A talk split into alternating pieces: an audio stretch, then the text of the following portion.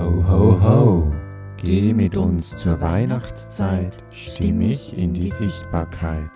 Der Stimmbaum Adventkalender mit Joachim Klauzig und Angela Kiemeier. Hinter Tür Nummer 5 verbergen sich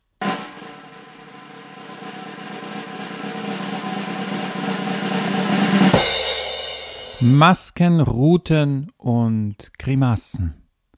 Heute ist der Tag der bösen Buben. Heute ist der Tag des Krampus.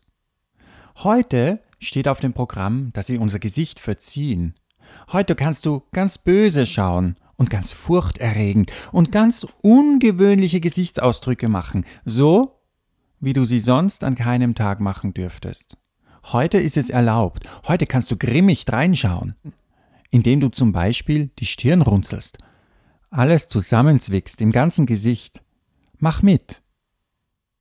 Oder reiße dein Maul weit auf, als ob du dein Gegenüber fressen würdest.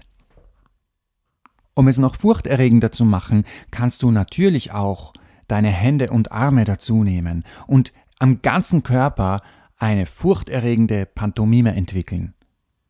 Was das bringen soll? Nun, Gesichtsmuskulatur ist am Sprechen wesentlich beteiligt.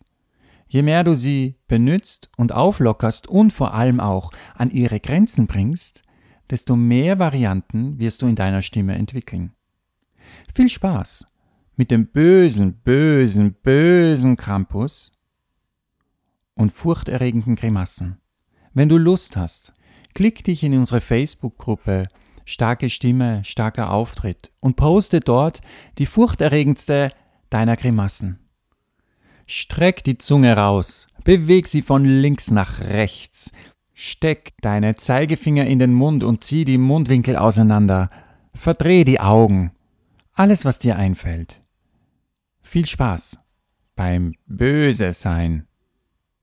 Aber mach das nicht zu lange, denn sonst kommt morgen der Nicolo nicht.